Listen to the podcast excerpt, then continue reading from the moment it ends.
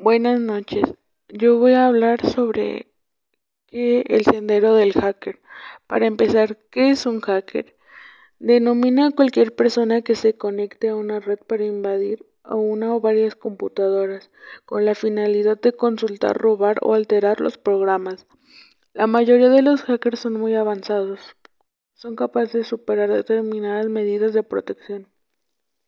La apreciación del término. Los hackers de software reconocen a otros espíritus en otros lugares y pueden llamarlos hackers. Lamers y, clackers. Un lamer no es más que un hacker fracasado que se cree hacker, pero no lo es. No sabe nada y solo pasa su tiempo copiando programas. Un lamer cree que por aprender básico lo acercaría a la categoría de hacker. De hacker. Estas personas se ocupan de la red telefónica. Quieren aprender todo lo que se pueda acerca de ellos. Los hackers son las personas que aman los sistemas computacionales y que les encanta saber cómo introducirse en ellos y centrarlos. Vez estas personas son reconocidas como criminales.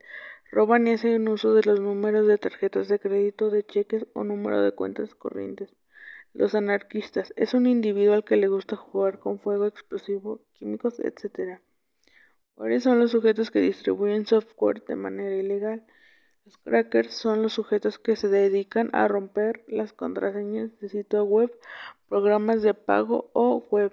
Eso sería todo. Espero que tenga una linda noche.